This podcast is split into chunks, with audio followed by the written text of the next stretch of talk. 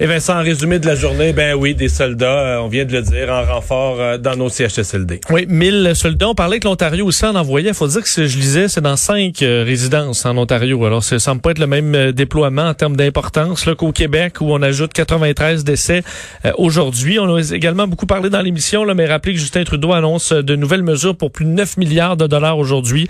La prestation canadienne d'urgence pour les étudiants, donc qui ira compenser les étudiants postsecondaires ou qui rentrent aux études là, en septembre pour l'été, 1250 dollars par mois. Mais là-dessus, on réfléchit à haute voix, puis je repense à l'entrevue avec euh, le professeur Godbout tantôt.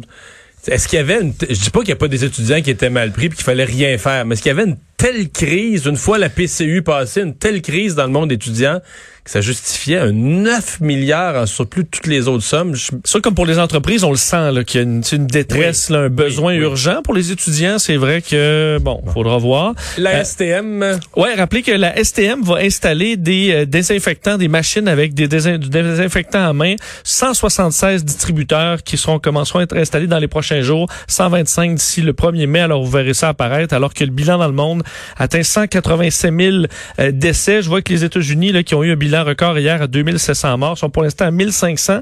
Entre autres, au Michigan, déjà, c'est à peu près la même population que le Québec, approche des 3000 morts euh, là-bas, où il y a des manifestations de plus en plus intenses pour le déconfinement.